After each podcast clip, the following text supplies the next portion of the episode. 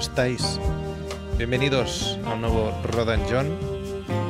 Bienvenidos al programa, el último programa del año que comentábamos aquí con John. Bienvenido, John, ¿qué tal? ¿Cómo estás? Muy bien, Rafa, ¿qué tal estamos? Espero que se nos oiga bien, decirnos aquí en el chat, en directo en YouTube, si está todo en sí, su sitio. espero que sí. Espero que sí. Según el sistema de System, eh, todo está en su sitio, todo tendría que oírse. El último programa del año, eh, que con la tontería hemos pegado un último sprint final desde que volvimos en septiembre, si no me equivoco, haciendo esto de, de los programas quincenales. Y ya nos hemos plantado. Final de 2022, John. Casi nada. Sí, sí. Un año convulso en muchos aspectos, pero para nosotros pues ha sido bastante rico a nivel de cine. Hemos podido hablar mucho. Y mientras va entrando aquí el personal, si te parece, lanzamos las propuestas para el próximo programa, que ya será el año que viene. Chiste de cuñado.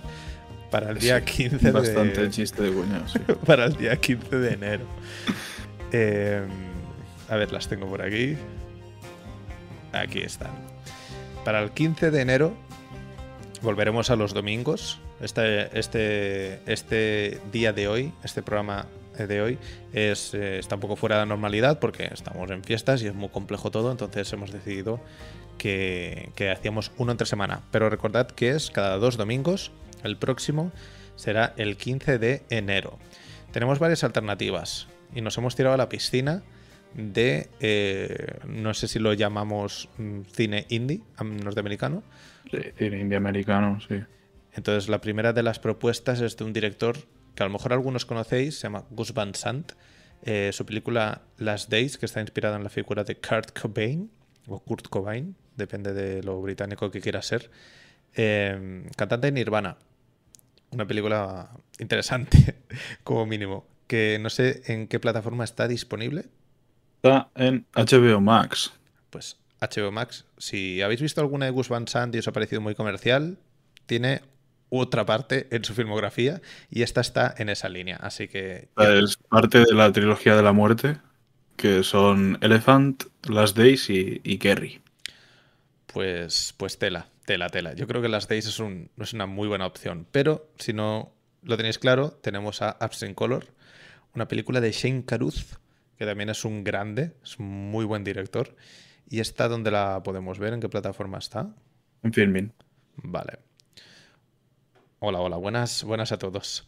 Eh, otra alternativa, si no, eh, Tangerine, una película que dio a conocer mucho a Sean Baker porque se rodó con un iPhone. Con un iPhone, sí, un iPhone 5, ¿no? Así. No, no sé exactamente el modelo, pero sí, vaya. con un iPhone, sí. Con un, pa- un par de iPhones. Que creo que uno de ellos está en un museo en Estados Unidos. Pues Tangerine, una historia de dos prostitutas, creo que eran, si no me equivoco, en California. Y, Y en Navidad, además. Mira, Y en Navidad, es verdad. ¿Y nosotros dónde la podemos ver esta? en Filmin. Vale, perfecto. Paga el partner, filming. La última es Trash Humpers, una peli de Harmony Corrine o Harmony Corrine, no sé cómo se pronuncia. Muchos- Harmony, ¿no? Creo. Yo creo que sí. A lo mejor muchos lo, lo conocéis. Yo pensaba que era la conocéis por el nombre, pero no, es, es un señor. eh, por una peli bastante polémica que salió en su momento, que no recuerdo cómo se llama ahora. Que Gumo. No, la que salen cuatro chicas Disney. Ah, Spring Breakers. Spring Breakers, que es a lo mejor su peli más. Sí, la, más- la que más ha llegado, ¿no? Sí, pero. Bueno, junto a The Beach Boom, que la protagoniza McGonagall. Ah, yo esta no la he visto, no la tenía controlada. Pero, como decía aquí John, Gumo y Trash Humpers parece que van por la línea. Yo esta no la he visto, pero Gumo sí. Y es otra cosa. O sea, no tiene nada que ver con Spring Breakers. Pero puede ser muy hardcore, puede ser muy interesante Sí, esto. Es una cosa dura, eh, Trash Humpers. Yo ya, ya la he visto. La hizo en una apenas una semana con vídeos viejos, gente vestida de ancianos. Bueno, Puede estar guay. cosa Puede- muy rara. puede dar mucho juego. Así que ya sabéis: Trash Humpers, Last Days, Absent Color y Tangerine. Esas son las cuatro alternativas que tenéis para el día 15 de enero de eh, dentro de dos semanas aproximadamente, un poquito más. Recordad para la gente que nos esté escuchando en Spotify que esto se emite en YouTube y que entonces eh, cuando se termine este directo estará disponible en el Twitter de arroba rodanjohn las cuatro opciones en formato encuesta para que podáis votar vuestra favorita. Llevamos una racha de que las últimas han tenido que someterse a segundas votaciones. O sea que está tal loro por si votáis y luego no acaba de salir la peli. Y ya está, tenéis todos los enlaces en la caja de descripción, tanto del, programa en Spotify y en iBox y en Google Podcast, como eh, aquí en YouTube. Así que, sin más dilación, vamos para allá. Annie Hall. Annie Hall. Mm, no es moco de pavo. 1977, dirigida por Woody Allen, mundialmente conocido. Si estáis por aquí, seguro que lo conocéis. Maestro Woody Allen, sí, sí. Con Diane Keaton como rol principal y luego hay pues un par de extras que van saliendo un poco más a menudo, que a mí me sorprendió ver a eh, Jeff Goldblum. Sí, aparece tres segundos. Pero para mí la mejor aparición de toda la película, no me, yo no me acordaba de eso y de hecho en, Twitter cuando publiqué el tweet conforme la había visto, cité su frase como, como referencia. Eh, nada, no, no, dice nada, dice lo de, perdona, me he olvidado mis mantras, en un contexto que es, es, bastante cómica la frase. Y luego en nombres así conocidos pues está Shelley Duvall, Christopher Walken y Carol Kane, a lo mejor, pueden ser... Ah, y Sigourney Weaver, claro. Sí, pero Sigourney Weaver aparece. También. Eh, creo que al final una cita, ¿no? Una cosa muy. Sí, sí, sí, muy poco. Que si parpadeas no te enteras. Hmm. Y eso, escrita también por Woody Allen, con Marshall Brickman, que no sé quién será este señor. Pero vaya, cine de Woody Allen, 100%. Ya pueden haber los nombres que hayan allí, que la peli es 100% Woody Allen. Como decimos, una peli del 77. Mm, y seguramente yo me atrevo a decir que es uno de los éxitos más Mm, conocidos de Woody Allen, aunque en su momento, como decíamos, eh, se comió tremenda mierda, ¿no? Sí, bueno, de estas, de todas las películas de Woody Allen han sido un poquito tirando para lo bajo, ¿no? Siempre, él siempre ha hablado que son como micro fracasos que por lo menos le, le dejan seguir viviendo y trabajando. Que es un milagro también, ¿eh? Y bueno, esta con la acogida que tuvo en la academia, curiosamente el año de Star Wars, que ganó el Oscar, eh, ganó el Oscar a Mejor Película, Mejor Director y tal. Y con la, el reestreno ganó un poquito más de dinero, no sé si fueron 40 millones o así que recaudó la película. Pero aún así creo que sigue siendo, aún hoy en día, en la historia, la película ganadora del Oscar a Mejor Película que menos dinero ha sacado. Eso es de locos, ¿eh? no tiene ningún sentido. Porque aparte los, ¿eh? es que aparte los Oscars están pensados para eso, para llevar a la gente a la sala. Sí, por eso ganó un poco más de dinero de lo normal, pero si no, nada de locos. La película se llevó cuatro Oscars de cinco nominaciones que tenía. Mejor peli, mejor director, mejor guion original y mejor actriz. O sea, que, no es cualquier cosa. Que a mí me sorprende mucho ¿eh? que, no, que no sacaran tanto rédito económico. Imagino que ahora posteriori sí. Con la venta en DVD y toda la historia, habrá Sí, pero bueno, estas cosas se cuentan más en el estreno que, en el dinero que saques luego en formato físico. Estuvo nominada también el mismo año a los Globos de Oro, a los premios BAFTA, a los César. Sí, tuvo un muy buen consenso crítico en general. Muchísima, muchísima buena crítica. Y la película, básicamente a modo de resumen, es la historia, irónicamente, de Albi Singer, que es el personaje de Woody Allen, aunque la película se llama Annie Hall, que es el personaje de, ella, de Diane Keaton. Eh, y es básicamente pues un personaje, como Woody Allen, un neurótico desquiciado de 40 años eh, que tiene un terror a la vida y a vivir inmenso. De hecho, aquí voy a leerlo.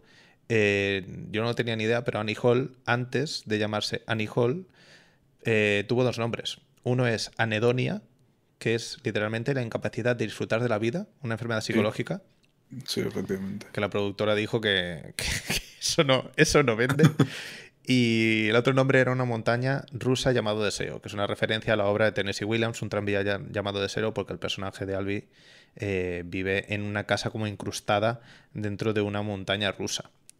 Em, y al final, pues, se optó por Annie Hall, que a mí me parece pues, muchísimo más interesante como título y creo que resume bien el, el concepto de la peli, porque al final sí que es la historia de él, sí que su personaje es como el que tiene todo el eje central eh, dramático, pero él se desvive por ella. O sea, la película va sobre ella desde, el punto de vista de él.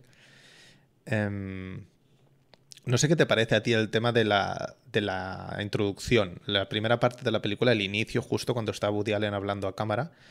Como que se ha citado muchísimo esa parte, el chiste de las abuelas, que, que dicen que la comida es muy mala y que encima, aparte de ser mala, eh, ponen muy poca cantidad. Como que eso es su reflejo ante la vida, de que encima de que es una puta mierda la vida, dura demasiado poco. Se ha cogido como un poco referencia para toda la obra de Woody Allen y a mí me sorprende hasta cierto punto porque aunque siempre ha tenido como este tipo de neurosis existencialista, eh, no es un tipo que toda su obra gire en torno a eso, ¿no? ¿A ti te da esa sensación viendo lo que has visto de Woody Allen? He visto todo, menos una película, y, y sí, o sea, toda la, toda, prácticamente toda la obra da vueltas alrededor de, de una persona que tiene miedo a tropezarse y haberse roto una pierna. Mm. Es un poco eso casi todo el rato. Es que Con un montón de vueltas, ¿no? Pero está todo, todo todas las películas de Woody, Allen, de Woody Allen tienen un sosías propio de Woody Allen. Tienen un alter ego de Woody Allen. Y si no lo hace Woody Allen, que lo hacen muchas de sus películas, mm. los hace, lo hace otro actor, otro actor. Bueno, también, claro, es que, claro, a mí me vienen a la cabeza como películas en particular que no tienen tanto ese rollo, como Vicky Cristina Barcelona, por ejemplo. Sí, pero es, una película bastante diferente. Es un rollo por encargo también. Sí, en, cuanto a todas las tónicas clásicas de sus películas y, cómo se construyen, siempre va a haber algún personaje en el que vaya bastante peso de la historia que sea muy similar a él. Hmm. Ya sea hombre o mujer, ¿eh? a no ser que a, sus salidas bermanianas, ¿no? Estas que tiene con Jenna Rowlands o Interiores, que yo es la única película que me falta de Woody Allen para siempre decir que no he visto toda la obra de Woody Allen. Y, no, quieres acabarla, ¿no? No, no quiero acabarla. y con un montón, o sea, menos las bermanianas, creo que prácticamente todas dan vueltas sobre, sobre las, las mismas cosas. A mí algo que me interesa mucho de esta película en comparación con otras de Woody Allen, que a lo mejor, mm, obviamente no he visto tantas como las que has visto tú, pero he visto bastantes, em, a mí lo que me gusta es que a nivel de estructura y de lenguaje la peli se mean las convenciones. No sé, no sé en qué orden viene esta peli dentro de su filmografía. Pues es la primera salida dramática que tiene desde sus primeras películas que eran sucesiones de gags casi como una película sketch. Sí, ¿no? Porque antes está. Bueno. Eh, la, justo la última antes de, de Annie Hall es La última noche de Boris Grushenko, la de Love and Death, que a mí me parece brillante. Pero todo lo que tiene antes es. Son sketches. Mm, todo lo que quiso saber sobre sexo, que eso es un conjunto de gags, bananas. Coge el dinero y corre, toma el dinero y corre, bananas, todo lo que quiso saber sobre sexo y nunca te pregunté. O sea, Sleeper, Love and Death y Annie Hall rompe estructura. Basta, es como un pequeño salto al vacío para dejar de un lado toda la comicidad y, centrarse mucho más en el estudio de personajes. Esta en esencia es una película mucho más bergmaniana. Hmm. Y creo que eh, justo al principio de la película, cuando se juntan ellos dos para ir a ver una película, es Face to Face de Ingmar Bergman. Sí, exacto. Que luego ven una peli de Max Opus de... Sí, de, de, de Pitti de la Segunda Guerra Mundial, una cosa Dura, dura. Es muy autorreferencial, es muy, muy Novelback todo eso. Que también tiene mucha influencia, creo yo, de la Novelback. Sí, sí, sí. Pues Me tiene una cosa directamente robada de, de Godard. Bueno, robada. Pero es en esa conversación que tienen la primera vez que se conocen en la casa de ella, en el que el texto dice lo que sienten ellos dos. Eso está cogido directamente de. de. Ay, no me sale. Eh, la de Godard, esta del cine negro de Godard. Que eso me parece una idea de puta madre. Yo no, yo esta de Godard no la he visto y cuando lo vi en Annie Hall dije, este tío es un puto crack. o sea que... Te voy, a decir yo cuál es. Ahora sabemos que ha sido robado. Banda Part. Ah. En Banda Part hay una parte en la que... Hostia, no recuerdo eso. sí, bailan y están eh, narrando sus sentimientos de cada persona. puede ser. No, no, lo hacen con texto como Woody Allen, pero... Lo había hace muchísimo. Eh, pero sí que tiene mucho en Novelback lo que te decía yo, creo, en, el tema de la estructura, de cómo se explica la película, de que puede... O sea, la película empieza con un tipo hablando a cámara que no sabes si es el personaje o si es el director, de entrada. Hasta el momento que dice, cuando conocí a Annie, no sé qué, dices, vale, ahora entiendo que es el director, es el personaje. pero no, no, te queda claro, ¿no? Hasta ese momento. Y cuando conoces la filmografía de Woody Allen, conoces a él, su persona y los temas que tratan sus películas, dices, no hay, es que no hay tanta diferencia entre el, entre el director, el intérprete y el personaje. Y a partir de ahí ya se empieza a romper convencionalismos. Una película que empieza con un personaje hablando a cámara que no sabes quién es y que parece bastante metacine. Y luego la peli va y viene mucho. Tiene como una narrativa muy clásica de película de romántica que de hecho se, mete dentro de las grandes películas del cine romántico eh, americano. Y muchas veces se le mete directamente como comedia romántica, ¿no?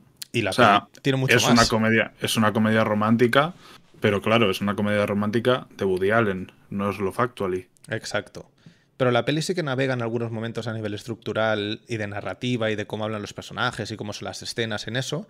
Pero luego te mete un corte y vuelve a mirar a cámara por ejemplo, cuando hablan, en, cuando están en la cola del cine, que es posiblemente mis escenas favoritas de la peli, eh, cuando hace referencia a un, a un escritor o a un director, no me acuerdo.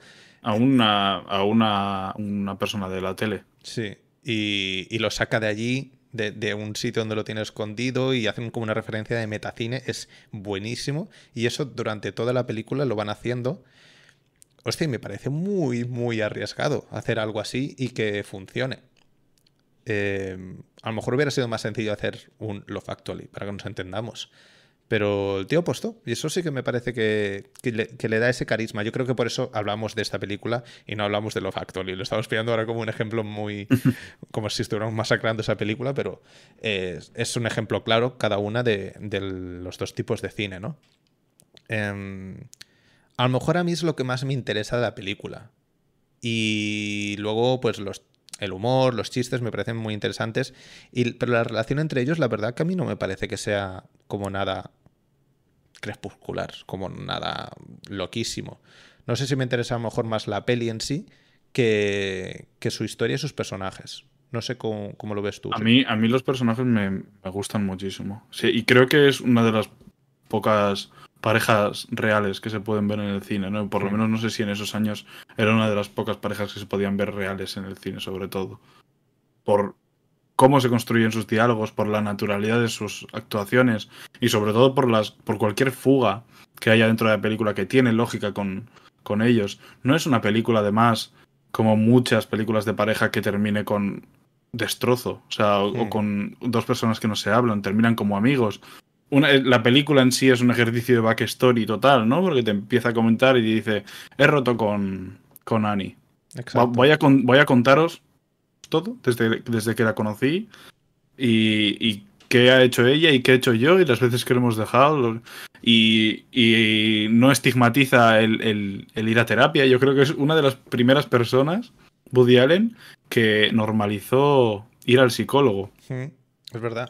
una peli del 77, ¿eh? Sí, una, eh, normalizó ir al psicólogo. Él siempre ha dado muchas vueltas su discurso alrededor de, de, la, de la, ayuda, de la psicología y todas estas. Y viene mucho también de, de cualquier eh, exploración bergmaniana que tenga, porque creo que tiene mucho de Bergman esta película también. Mm, Hombre, es, yo creo que es una película primero existencialista y luego si quieres decir que es una comedia romántica, te lo compro.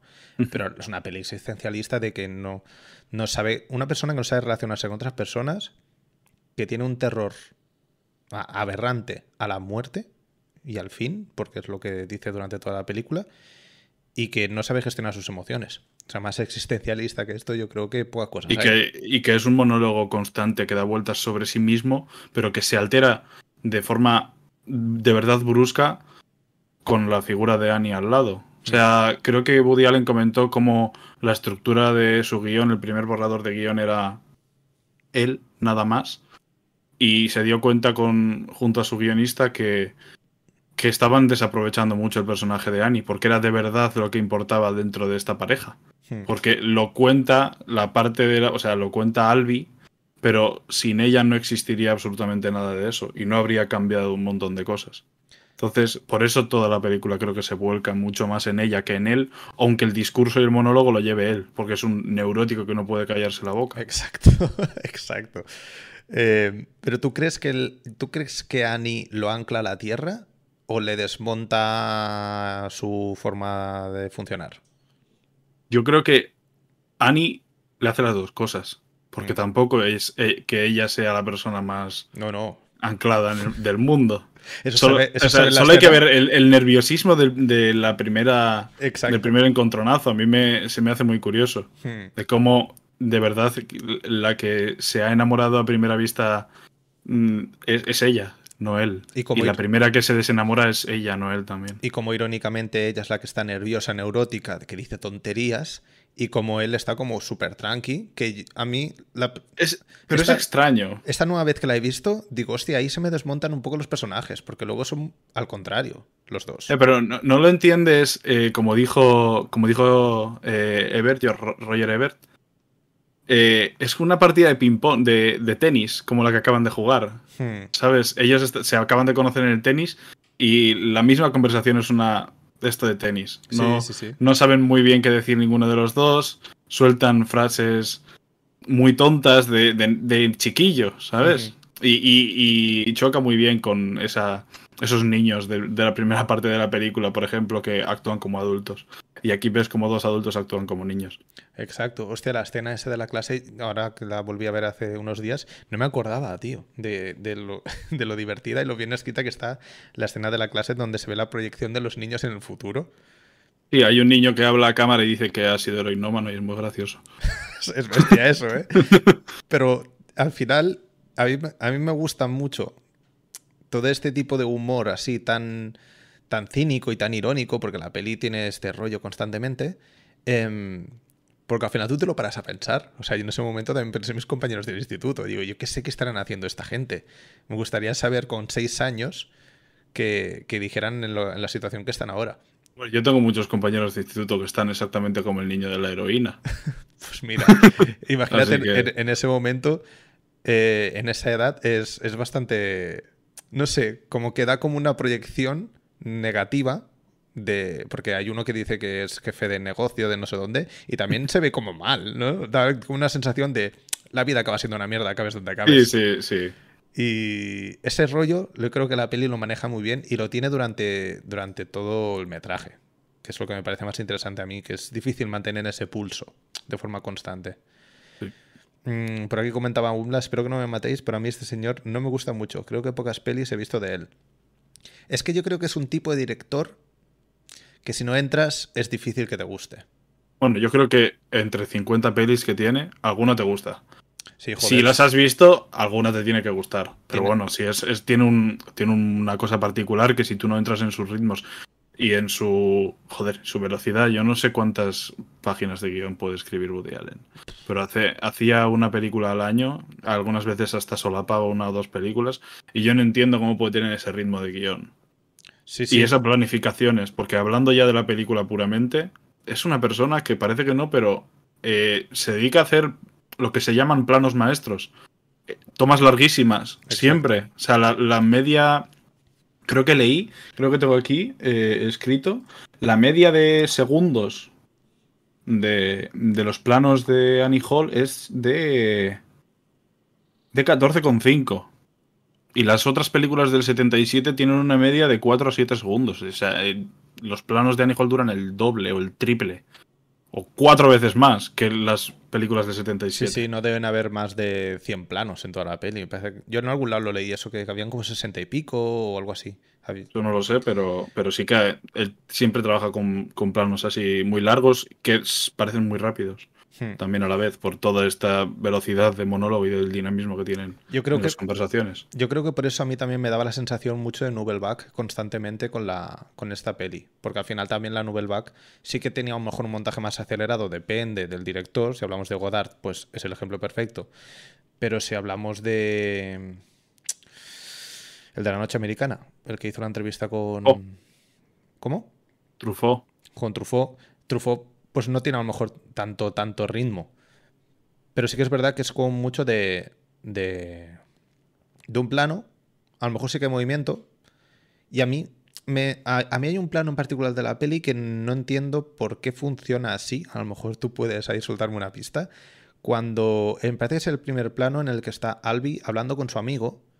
Y están hablando de Annie. Y viene como del final de la calle. Entonces hay un plano muy abierto en el que se ve que están en el final, se van acercando y luego cuando se acercan sí que les hace un... Un, Un traveling. un sí, traveling, con un ellos. seguimiento. Sí, y eso lo hace tres veces en la película, creo. No entiendo cuál es Y la creo que son, ahí. pues creo que son tres puntos de inflexión.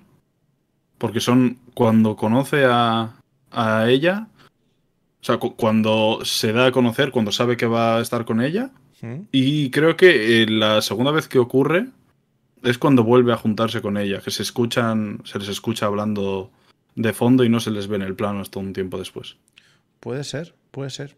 Es que a mí ese plano en particular, la- las dos veces que lo vi, sí, sí que pensé, ¿por qué coño empieza desde...? O sea, no entiendo, no entiendo por qué hace mitad y mitad. Pero a lo mejor sí que a nivel estructural tiene sentido. No, ahora mismo no lo tengo yo en mente. Yo, yo- yo lo entiendo como la, la llegada misma de él a, a la película, ¿no? Porque es el primer plano de él adulto, si no me equivoco. Es como sí, llego, puede ser. más o menos. No sé, ahora mismo no. Pero, pero yo, yo creo que yo lo entiendo así. Creo que las dos o tres veces que ocurre suelen ser en esos puntos de, de inflexión. Al igual que Em, las veces que se dejan uno al otro, suelen ser en estáticos. La vez que creo que es la segunda vez que Annie le dice en el avión que no, que esto no funciona, es un plano muy quieto. Y cuando se reconcilian también es otro plano estático. Que es cuando él va de noche a su casa a matar una araña como un buick. Mm, es verdad. Puede ser, puede ser. Que de hecho, em, sobre el tema de la relación que tienen, em, no, no, o sea, no hay ningún punto de conflicto. A mí me da la sensación, ¿eh? En la película, al final lo que se está explicando es lo que decías tú. Al principio te dice que lo ha dejado con Annie y es un poco, pues, cómo conocía vuestra madre, ¿no? Y explica como todo el desarrollo de, lo que ha pasado. Pero la peli, el conflicto de la peli, es que esto me parece bastante audaz, ¿eh? Yo no lo tengo claro.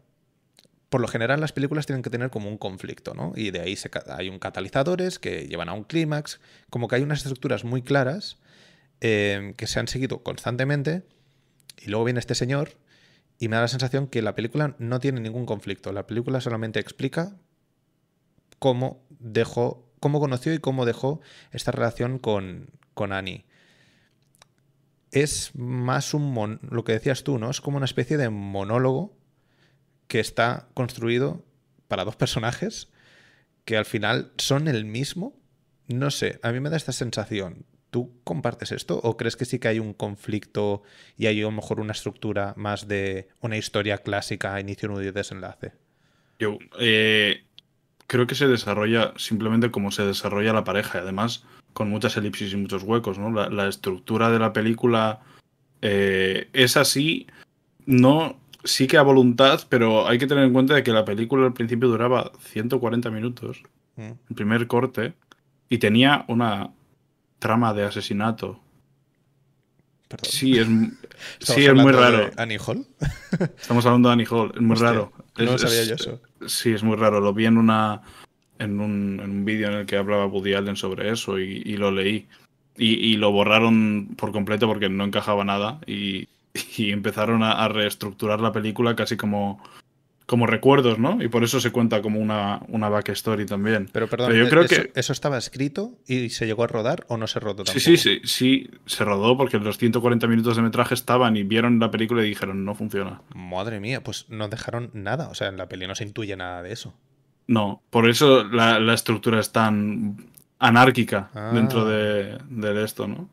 Que, que encaja muy bien con la forma de narración que tiene, ¿no? Yo comentaba el otro día que es, tiene muy- no- no- es un poco raro decir tiene muy equilibrada el, equilibrado el fondo y la forma, sino yo que creo que el fondo y forma eh, siempre tienen que ir unidos. Y creo que esta película, no sé si es suerte del azar, porque quitaron esos, esos 50 minutos de, de película de asesinatos, pero funciona increíblemente bien.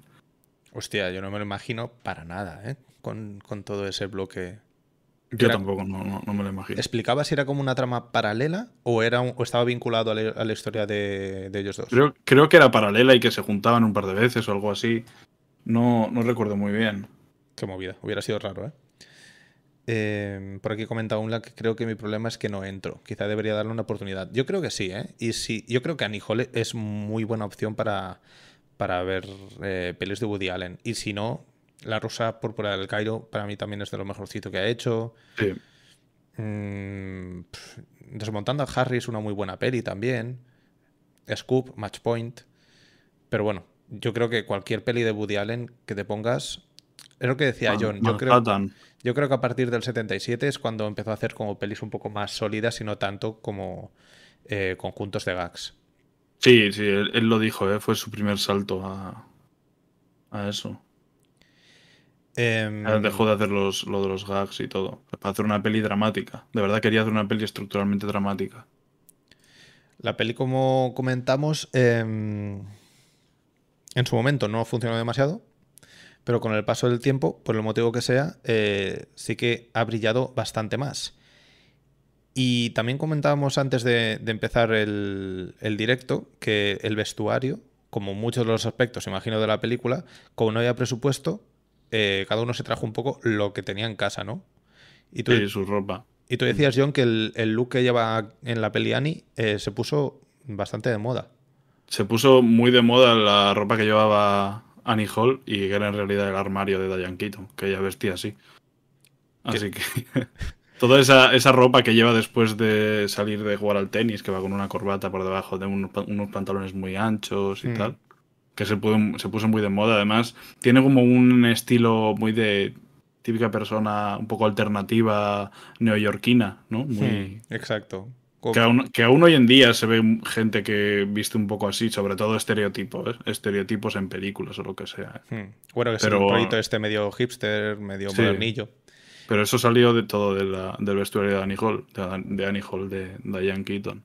Claro. En Woody Allen no tengo ni idea, pero también yo, por cómo viste él, Hmm. en la vida real, viste casi igual. Es probable, es probable que fuera tal cual lo que tenía en el armario.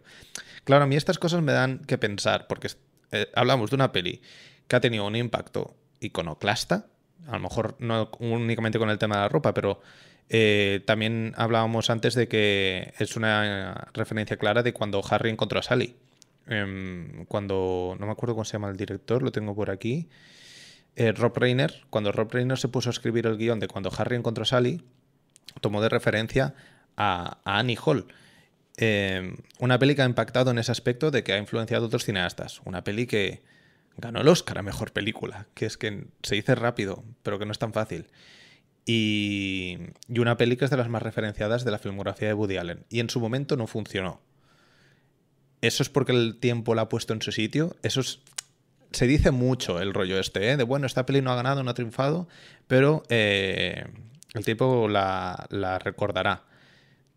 ¿Tú crees que es tanto consecuencia mm, de la película en sí? ¿O es más consecuencia de la obra de Woody Allen y de su neurosis y toda su movida? O sea, ¿crees que la película a lo mejor es un poco el epicentro desde donde surgió toda su obra como autor? Sin contar los gags y todo esto que habíamos visto previamente. Yo creo que sí, es, está bastante claro que es el comienzo, ¿no? En cierta forma, el comienzo de, del, del Woody Allen. Y que además tuvo algún resbalón, porque se empezó a centrar mucho más en lo, en lo bergmaniano, Mm. porque creo que después viene Interiores y, y luego viene Manhattan, Stardust Mm. Memories. O sea, son como todo muchas referencias Fellini, ¿no? Stardust Memories es Sí, es ocho muy y medio. europea en todos los. Eh, Midnight Summers en Sex Comedy es de. Es Bergman, eh, pero de aquí nace el, el núcleo de, de Woody Allen. Y, y ya se le dio mucha consideración a Annie Hall desde el principio. Y, y Woody Allen era una persona que ya triunfaba mucho con sus pelis de gags. Hay que recordar que Woody Allen lo dice en su, en su autobiografía, en A propósito de nada, que él desde pequeño empezó siendo cómico y él escribía monólogos a muchos de los cómicos de televisión, Mm. que en cierta forma aquí en Annie Hall hace lo mismo. que Hay un momento en el que una persona le pide que le escriba los gags y él está como sonriendo porque es horriblemente malo, soltando chistes. Eso es. Creo que es su personaje. O sea, es Woody- este sí que es el más Woody Allen de todas las películas de Woody Allen Hmm. que yo ya he visto. El, este Albi Singer es puramente Woody Allen. No, este es un Sosías directamente. Y de aquí nace que toda esa estructura funciona. Y mira que experimentó justo después, porque ya te digo, interiores, Manhattan, Stardom. Esto es bastante diferente a lo que haría después. Y, y logró la consideración que tenía, o sea, que tenía que lograr. Y aún hoy en día se sigue diciendo que Annie Hall es una de sus cumbres. Yo creo que Annie Hall es una de sus cumbres también. Y eso que fue la primera, como he repetido tres veces ya. Sí, sí, es que. Em, claro, yo creo que la película también, como no tiene. A ver, para que nos entendamos, como no tiene nada espectacular, entre muchísimas comillas, estoy diciendo esto para la gente. No, a mí me parece un prodigio de guion, ¿eh? Yo siempre he dicho que Woody Allen es, creo que el mejor guionista que hay vivo ahora mismo. Sí, sí, yo creo que en eso estamos, con los Cohen, yo creo que en eso estamos de acuerdo. Pero quiero decir, como la película no tiene nada espectacular a nivel de espectacular, es, espectacularidad, como que no es una peli pomposa, no es una peli que, que maneje medios muy grandes, parece que tampoco no es tan complicada más allá de... Está bien escrita y eh, tiene cuatro cosas bien montadas. Em, a mí me parece muy, muy, muy complicado llegar a hacer, primero, una película y segundo, llegar a hacer una película de este estilo. Y tercero, llegar a hacer una película de este estilo en el 75, 77, que era cuando, cuando se estrenó con todo lo que se movía, que, era, que eran cosas de estilos muy diferentes. La peli Y ya te digo que fue la explosión del blockbuster este año, ¿eh? Claro, es que no Star Wars y todas estas cosas, ya gordas, gordas. No tiene ningún sentido que este señor se plante, haga una película 100%, 100%, en gran parte europea, en Estados Unidos, con una narrativa y un montaje extrañísimo, eh, que ahora, de hecho, que has explicado esto, tiene bastante sentido que sea también tan, tan, tan neurótico el montaje pero que aún así tiene sentido dentro de toda la película. Es una peli como. Es, es como. ¿Cómo se llaman? ¿Sabes estas es estas especie de ardillas que van atadas a una bola en las fiestas mayores que las echan, que tienen, que van con pilas y no paran de moverse por Sí, que dan vueltas todo el rato, sí. A mí me da la sensación de que esto es la peli y que el guion seguramente debía ser como, como Tarantino, que lo escribía con una pinza y con cuatro bolis en papeles de hojas diferentes y con colores diferentes. Me da esta sensación. Pues para esto es muy maniático Woody, ¿eh? Creo que lleva usando la misma máquina de escribir durante toda su vida. Ya, pero me refiero a nivel metafórico, ¿eh? que como la peli está tan viva y está tan, tan loca y es tan catástrofe y de un día me levanto y amo la vida y estoy enamorado de Annie y al día siguiente digo, pues a lo mejor deberíamos romper, ¿sabes? Como una cosa tan, tan mm. punky. Em, ¿Qué es eso? Que comparada con, por ejemplo, los blockbusters que se hacían y Star Wars en particular, em, me parece un salto bastante, bastante heavy.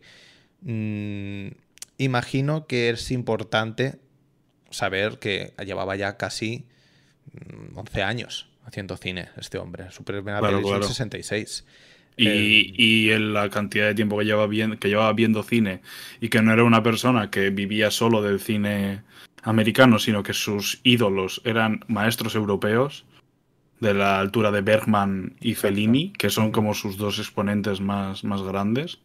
Pues claro, es obvio que nazca un cineasta tan particular en un ambiente tan extraño. A mí Woody Allen me sigue pareciendo uno de los directores más, más particulares que hay, sobre todo en el cine americano. ¿eh?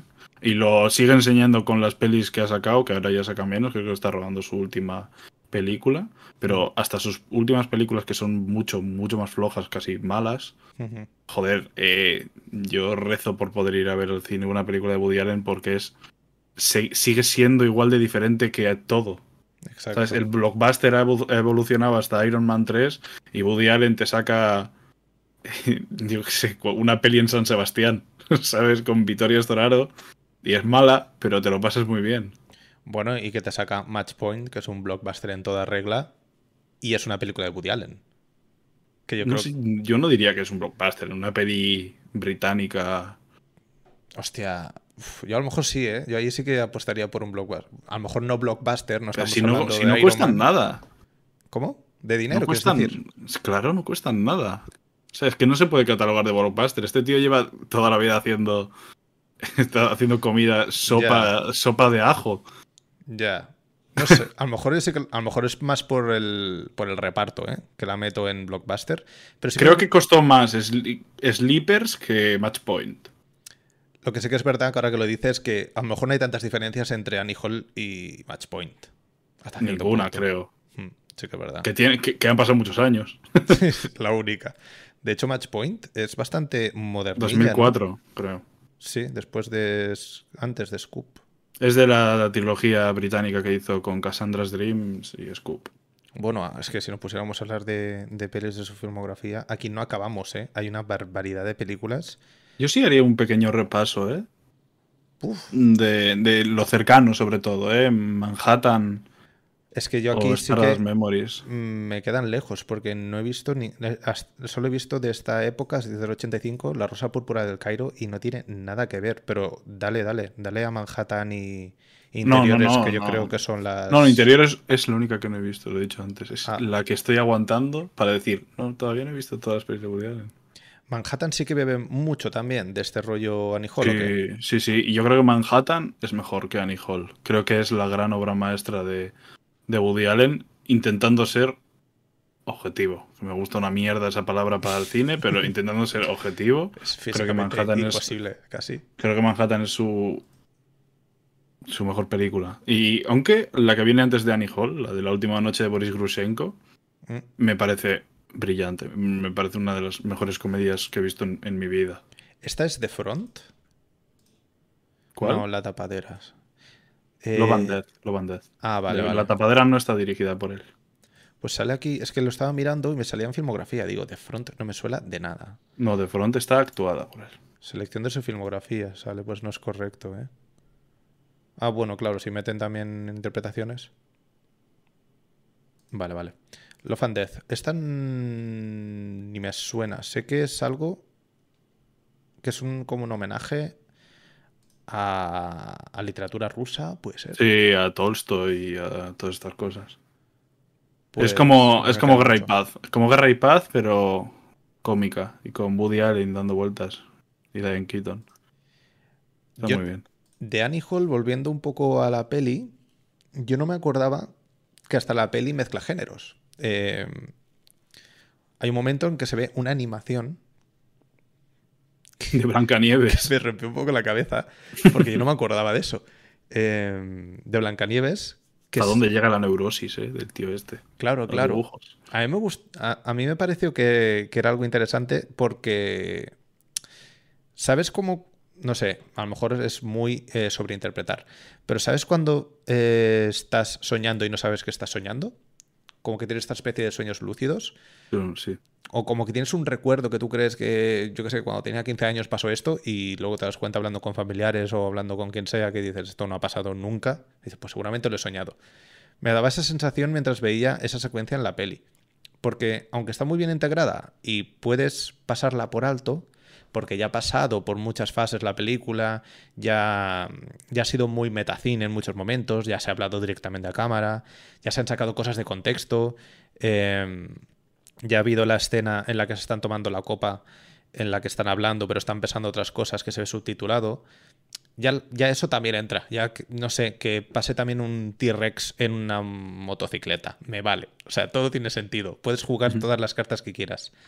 Eh, pero el momento de la animación me, parece que, aunque puede ser arriesgado, entra dentro un poco de, la, de la peli. Tiene sentido, ¿no? Que tenga como una idealización de, de, la relación, aunque en ese momento me parece recordar que no están hablando ni de nada positivo en cuanto a la relación, porque sale también el amigo que le dice, te he dicho que esto te iba a pasar, o algo de este estilo, no me acuerdo ahora mismo.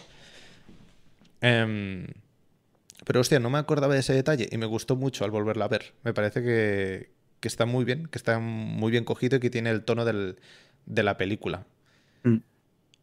Y después había un momento más. Mm, a mí hay un momento que, creo que es lo que más me gusta de la película, mm. que es en el momento en el que se, van a acostar y, ella dice que necesita fumar. Y al parecer llevan un tiempo lleva ella un tiempo que antes de, antes de follar se pone a, a fumar marihuana. Hmm. Y él le dice, pero no fumes, tal. Y hay una... o sea, se desdobla el mismo personaje, me parece brillante.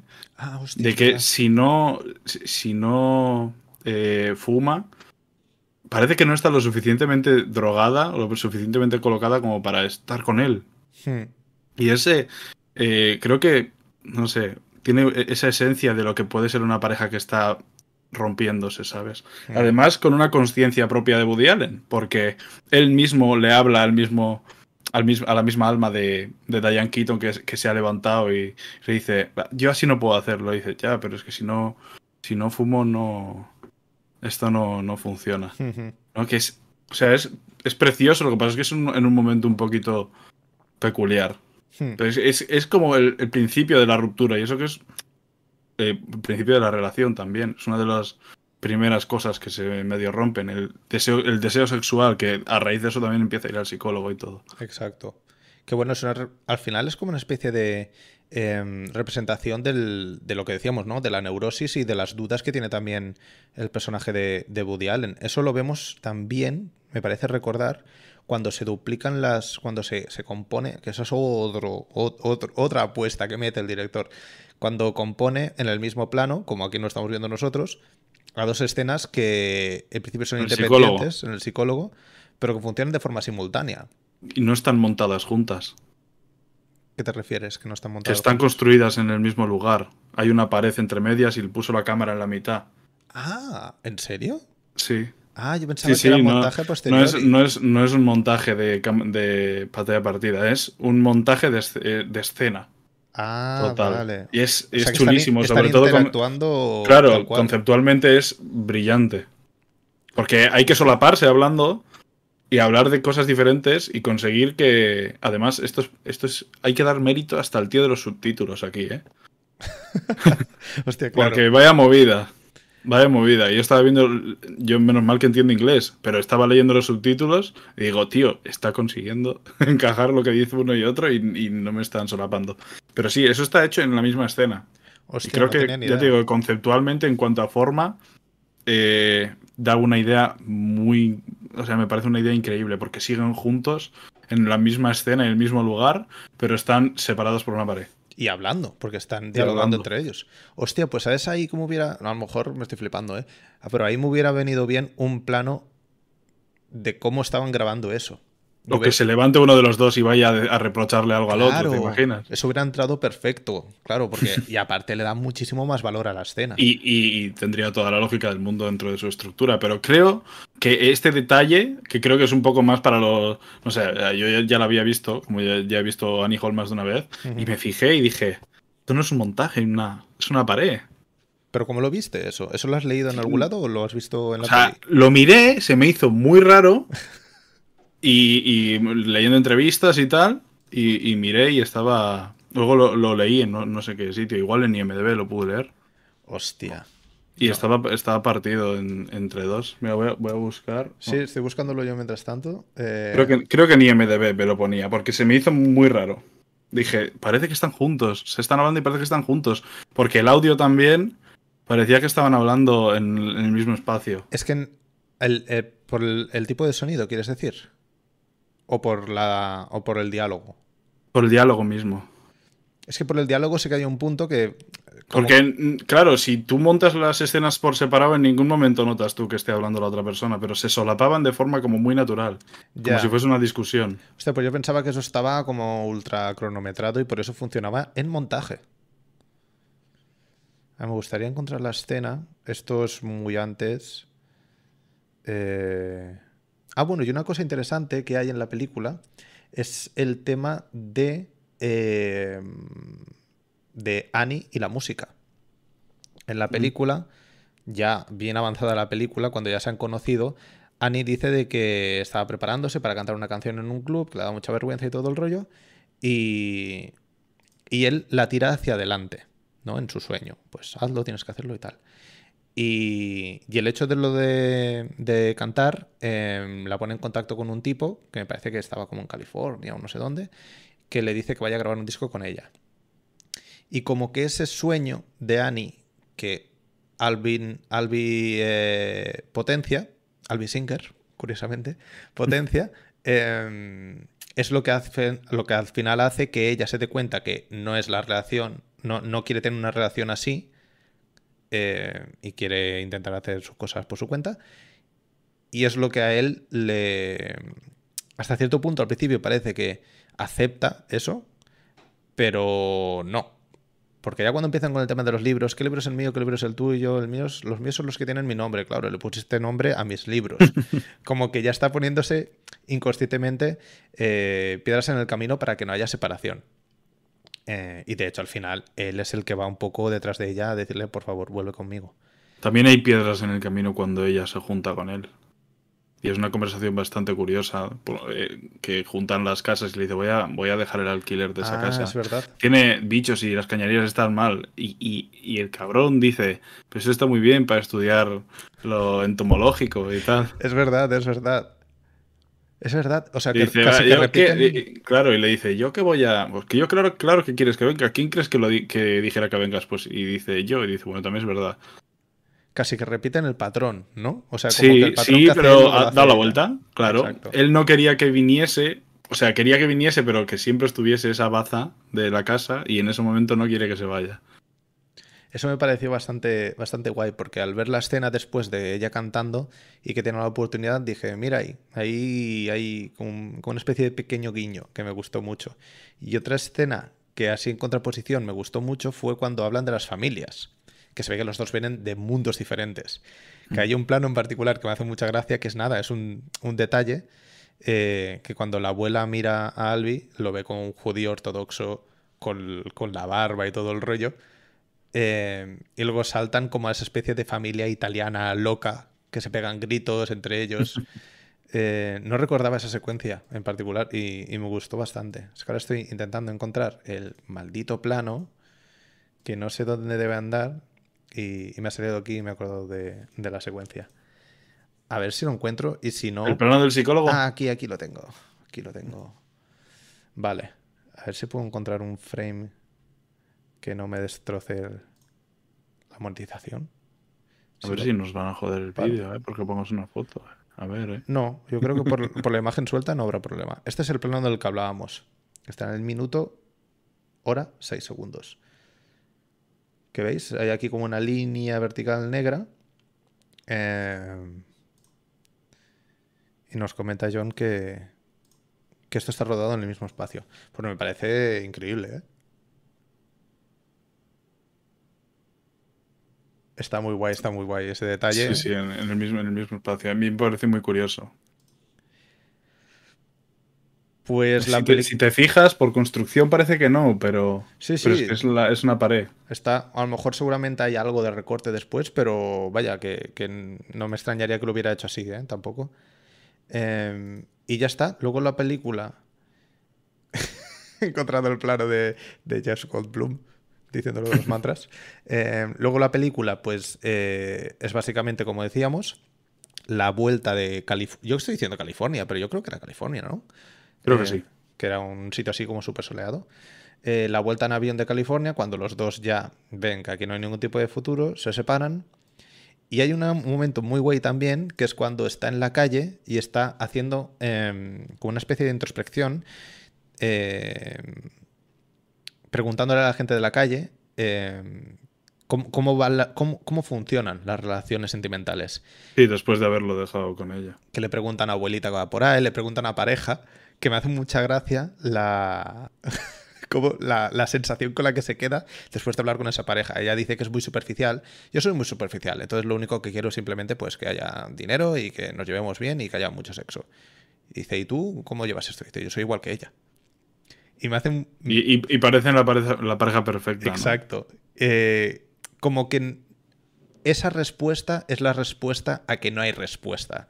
Aunque a que no hay un método mágico para que la relación entre Albi y, y el personaje de Ian Keaton y Sally se. Perdón, Annie. me Estoy Annie Estoy cruzando películas. eh, funcione. No hay una fórmula, porque no existe ninguna fórmula. Porque primero, no existe una fórmula, está claro, porque cada uno es como es y las relaciones son como son y todos son variables completamente, completamente diferentes. Pero también porque si volvemos al principio de la película, mm, la sensación que tiene Albi es que no hay futuro en nada y que todo es, una mierda. Es, de hecho, al final de la película luego hace también con otro chiste como reflexión final, que ahora mismo no me acuerdo. Sí, creo que le dice, mi hermano quiere ser una gallina. Ah, lo de los huevos, es verdad. Y, sí, y le dice, déjale que sea, ¿no? Algo así. Sí, no, no me acuerdo cómo Y es dice, exactamente. para eso necesito dos huevos o algo así. Como- No, no, la, la voy a cagar porque eh, eh, mejor contar el chiste bien que decirlo mal porque si no es ridículo. Bueno, es, es Pero algo, es algo del así. estilo de mi hermano es una gallina, ¿cómo solucionamos esto? Y dice, bueno, pues haz, haz esto. Y le dice, ya, pero es que quiero mantener los huevos. Como que quiere mantener las dos cosas, quiere sacarle rédito a eso, que es dramático. Al final es el mismo chiste, en, en realidad, para mí, ¿eh? Es, es, es calcado el del inicio, lo que pasa que la moraleja es un poco... O sea, es la misma Mm. moraleja, pero formalmente es diferente. Y el semáforo luego cambia al verde. Exacto. O sea, la, peli, lo, lo guay de la peli, y más sabiendo lo que has explicado de que destrozaron la película quitándole 50 minutos, destrozaron en el sentido de que la trocearon eh, para, para reconstruirla de esta manera, es que irónicamente todo sigue teniendo sentido. Y creo que al final es un tema de tener claro lo que quieres explicar. Mm. Antes le, antes le explicaba a John que estoy viendo el documental este que es muy recomendable, dividido en tres partes de, de Martin Scorsese a lo largo de la historia del cine norteamericano, creo que se llama algo así. Em, y hay un momento en el que habla del cine de Michael Cimino, habla de... ¿De qué más habla? De Brian De Palma, me parece. Y, dice que el, el secreto de sus primeras películas fue que tenían muy claro lo que querían decir y que esas películas podías montar de mil maneras diferentes y que la peli seguía teniendo sentido. A mí me da un poco la sensación con esta película que puedes verla al revés, puedes verla sin saber, puedes, puedes empezarla sin ver el inicio de la película diciendo Woody Allen que, ha- que lo ha dejado con, con Annie y la peli funciona igual. Y sabes de lo que habla además. O sea, la puedes pillar a la mitad y, seguirla. Exacto. Puedes ver la mitad de la película y no es que la primera, no es que la otra mitad no valga para nada, pero sí que a nivel argumental puedes entender perfectamente lo que pasa y puedes entender perfectamente cómo de destrozado y cómo de roto está este personaje. Eh, que de hecho esto conecta, porque la peli va conectando constantemente con la secuencia prácticamente al final en la que eh, Annie le dice que, que no quiere saber ya nada más de él y chao pescado. Y él se mete en el coche de alquiler sin haber conducido en años y lo estrella contra tres coches. Que eso vuelve a hacer refer- Uy, perdón. Eso vuelve a hacer referencia con em, el plano de los autos de, de choque. Sí, hace un montaje a lo, a los grupos Ziga Bertov ahí, Hmm. Poniendo y superponiendo las imágenes del pasado y de. Que de eso- esto. Sí. Que eso es buenísimo, porque eso le traslada, cuando dice él, a la frustración máxima. O sea, ese es un momento de frustración máxima de cuando era niño y, y también todo le salía mal y él iba a los autos de choque con su padre, bueno, donde su padre, eh, que lo gestionaba él, y se empezaba a meter de hostias ahí. En el principio de la película sí que lo dice, que casi gestionaba su frustración y su, su odio, y aquí en el final no lo dice, pero lo entiendes. Lo entiendes perfectamente. Aparte porque hace la justa posición de, de planos. Eh, y ya está. De aquí ya pasamos al final de la película. Y cómo él refleja, irónicamente, de nuevo, su vida en una obra de teatro. Y aquí hay dos cosas guays que me gustaría com- compartir contigo. ¿Es Annie Hall una historia real? es, es, es, Es- Annie Hall creo que se ha repetido en la vida de Woody, de Woody Allen como 40 veces. Sí, ¿no? Es que tiene toda la pinta, ¿eh? Sí, sí. Yo leyendo las memorias, cuando me leí a propósito de nada, cada relación, o sea, cada relación era Annie Hall, tío. Es que es. Cada relación era igual. Con casi todas las parejas que ha estado Woody Allen se lleva muy bien, menos sabemos todos lo que pasó con Mia Farrow, no tenemos que por qué entrar ahí. Eh, pero se lleva con todas bien. Con, con absolutamente todo el mundo. Además, hay una de. Hay una, una pareja de Woody Allen que es eh, exactamente igual que el de la chica que conoce cuando va a salir a hacer el monólogo en Annie Hall. Eh, Shelley Duvall, el personaje No. de Shelley Duvall. No, no, no, la Ah, otra la chica. Otra, la otra chica. Ya sé quién dices. Sí. Hay una. Una de sus parejas es así, Hostia. literalmente. Y luego la otra cosa es lo mismo que dice el personaje de Albi en la peli. Eh, veréis que ha manipulado el final, porque claro, al final es mi primera obra. Eso me hace mucha gracia.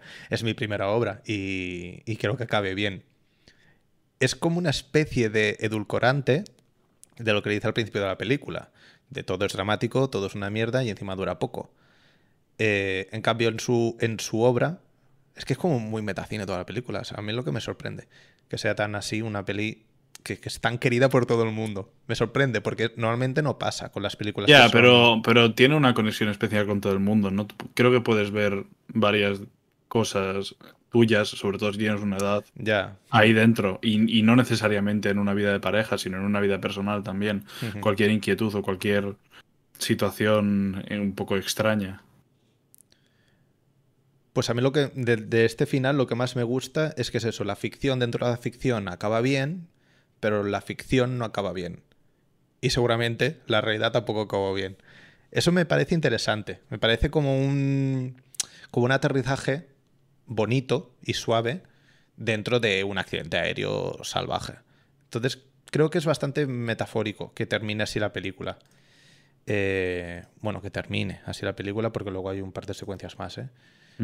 Pero luego lo que hay es todo el final, toda la recopilación de planos de lo bonito que pasó con, con Annie. Como estas relaciones de mucho tiempo, de he pasado cinco años con una persona y hemos acabado mal, pero valoro los últimos cuatro años. Bueno, pero y diez ellos no acaban mal, además.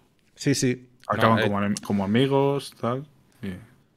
Pero es bastante bonito el final. Da, da bastante buen rollo. Y de ahí corte a créditos y listo.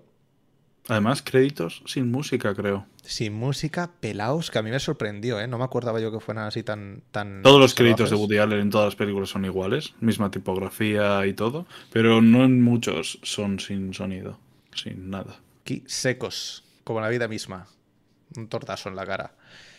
Y ya está. No sé si quieres añadir mucha cosa más de, de Annie Hall. Mientras la gente aquí del chat acaba de manifestarse, si te parece, pues volvemos a recordar las cuatro películas que entrarán para el siguiente Rodan John del día 15 de enero del año 2023 a las ocho y media. Eh, las tenemos por aquí. La primera que tenemos es Last Days, la película de Gus Van Sant, inspirada en la figura de eh, eh, eh, Kurt Cobain. eh, eh, Kurt Cobain, de la trilogía de la muerte, como decía, como decía John. Esta película la tenemos disponible en la plataforma HBO Max. HBO Max, que a mí me sorprende, me sorprende que no estén filmando esta película estable ya para siempre. Yo la tengo en DVD. Pero bueno. Upstream Color, una película de Shen Caruz, un poquito más diferente a, a las Days, con toques de ciencia ficción, pero muy emocional y muy chula. Esta la podemos ver en, Filming. En Filming. También en Filming, si no me equivoco, está Tangerine, de Sean Baker, Y Trash Humpers también está. y Trash Humpers, que es una de las películas de Harmony Korine. Tenéis estas cuatro opciones eh, en breves minutos disponibles en Twitter para que podáis votar por ella, por ellas, por ella en particular. Y en caso de que vuelva a pasar lo mismo y nos encontremos con un empate, pues podréis volver a entrar y podréis volver a votar por la que más os interese. Como vuelva a haber empate. Pues como vuelva a haber empate, el... hacemos otra votación de cuatro diferentes. Lo que pasa es que los empates hay un punto que ya lo dije un, un día, ¿eh? Eh, En caso de que haya un empate de un empate, ya no habrá votación, lo decidiremos nosotros, moneda al aire o como sea, y listo, porque si no es un ciclo sin fin que lo envuelve todo. Y ya está, poca cosa más que añadir. Eh, último podcast del 2022. Del año. Muchas gracias por estar todos ahí. Eh, ya comentan por aquí por el chat. Pues voy a votar la única que he visto. Esa no es la metodología, ¿eh? Hay que ver cine nuevo. Pero bueno, si te gusta mucho, pues vota por ella, claro que sí. Eh, lo Y la dicho. única que has visto tras, es Trash Humpers está bien. Exacto. Hostia, yo, estaría guay que saliera esa, ¿eh? Pero aquí no vamos a condicionar al público, que es soberano. Lo dicho, muchas gracias a todos por estar ahí, muchas gracias por seguirnos durante este 2022. Eh, no habrá muchos cambios de cara al 2023, seguiremos con la misma dinámica, el mismo rollo, descubriendo pelis o revisionándolas y contando con la maravillosa presencia de John aquí. Muchas gracias por estar ahí siempre. Con la de Rafa también, ¿eh? La de Rafa Que también. échate un- unas cuantas flores a ti también, ¿eh? Una florecilla. Me he hecho un cuatro amapolas Y nos marchamos. Que vaya muy bien, a cuidarse y un saludito a todo el mundo. Chao, chao. Chao.